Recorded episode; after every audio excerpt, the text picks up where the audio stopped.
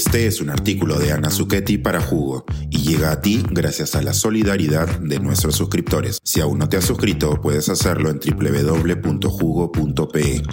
Ahora puedes suscribirte desde 3 dólares al mes. ¿Por qué los gatos no comen panetón? El mundo sensorial de los felinos comparado con el humano. Cada animal vive en su propio mundo sensorial. Es un axioma entre los estudiosos del comportamiento animal.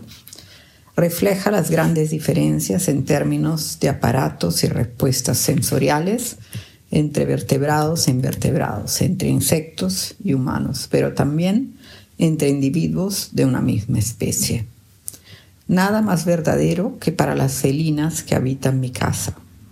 Es que en relación a la comida mis gatas se comportan de una manera muy diferente y viven en universos sensoriales muy distintos. Pimi, la gata de pelo negro estriado, se avienta sobre cualquier alimento aparentemente comestible como si tuviera que defender su porción de una colonia de felinos competidores.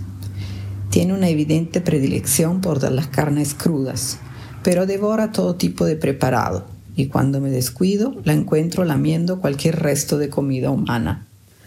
Pequeños charcos de pesto con aceite de oliva, aderezo de ensaladas, jugo de estofado. Chia, la felina más joven de melena blancuzca, tiene gustos más selectivos. A la hora de la comida no exhibe ese frenesí famélico de la gata mayor, sino se acerca al plato lenta y cautelosamente si el menú comprende croquetas gatunas, las degusta con pausa y sin prisa.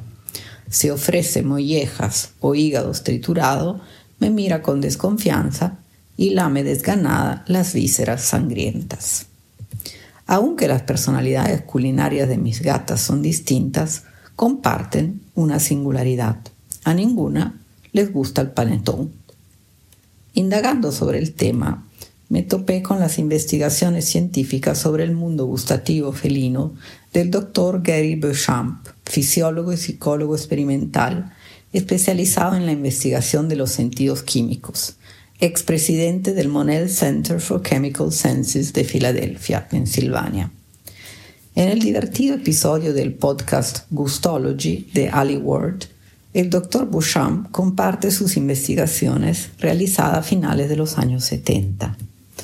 En un estudio sobre la respuesta de los gatos domésticos a diversos sabores y olores, notó que estos felinos no mostraban una afinidad tan pronunciada por los azúcares como los seres humanos.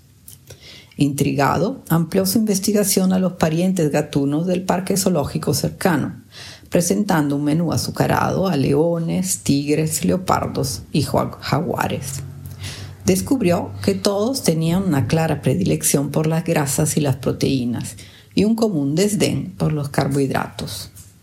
El científico explicó ese comportamiento en función de su condición de carnívoros obligados, animales que consumen presas con cantidades mínimas de hidratos de carbono y que a lo largo de su historia evolutiva perdieron la capacidad de detectar azúcares. Fue solo a comienzos del nuevo milenio cuando otros equipos científicos descubrieron una proteína en la lengua de animales y humanos que actúa como receptor del sabor dulce. Al parecer, nuestro gato doméstico y sus parientes han perdido este receptor en sus papilas gustativas. Así, no es que las gatas se hagan la vista gorda ante un panetón, es que simplemente este alimento no activa su sentido del olor-sabor. Paréntesis. Existen excepciones y muchos humanos han presenciado a gatos lamiendo postres. Los científicos sugieren que pueden tener polimorfismo de receptor al azúcar, lo que los hace más sensibles a ello, o bien ser atraído por la grasa de los alimentos, no tanto por sus azúcares. Las investigaciones posteriores, tanto en humanos como en animales, complementaron esa visión el gusto no es solo heredado, sino también adquirido. En las lenguas de los mamíferos, cada papila gustativa contiene células en pequeñas yemas que detectan diversos sabores, lo dulce, lo agrio, lo salado, lo amargo y el umami. Nuestra reacción gustativa, o la forma en que respondemos a los sabores, no solo depende del tipo y densidad de los receptores del gusto presentes en esas yemas, sino también de la estimulación que reciben antes y después del nacimiento. Diversos estudios en humanos, por ejemplo, revelan que los bebés en el útero están expuestos a ciertos sabores a través del líquido amniótico y en la lactancia, lo que potencialmente afecta su preferencia de sabor más tarde en la vida.